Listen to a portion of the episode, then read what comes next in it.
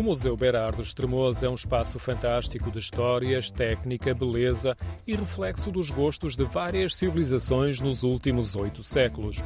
Histórias contadas com ironia, a fé expressa na iconografia religiosa, a técnica e o design dos diversos modos de produção que vão da antiga Pérsia a artistas e arquitetos contemporâneos, como por exemplo Cisa Vieira.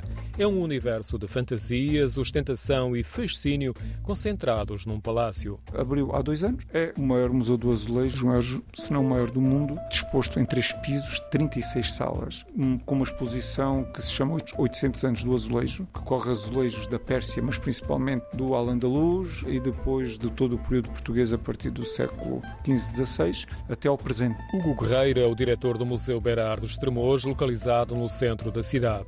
O edifício já tinha vários painéis de azulejos. Descobrimos alguns exemplares logo à entrada numa esplendorosa escadaria de mármore de Estremoz.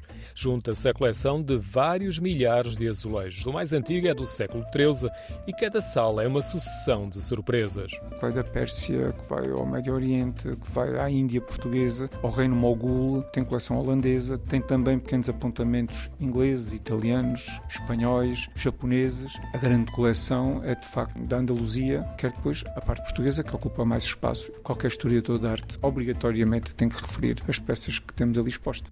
Segundo adianta o Guerreiro, nestes dois anos o museu conseguiu afirmar-se nos roteiros turísticos. O projeto já tem alguns anos. Começou com a Associação de Coleções a comprar e restaurar o Palácio Tocha, onde o comendador Berardo desejou instalar um museu.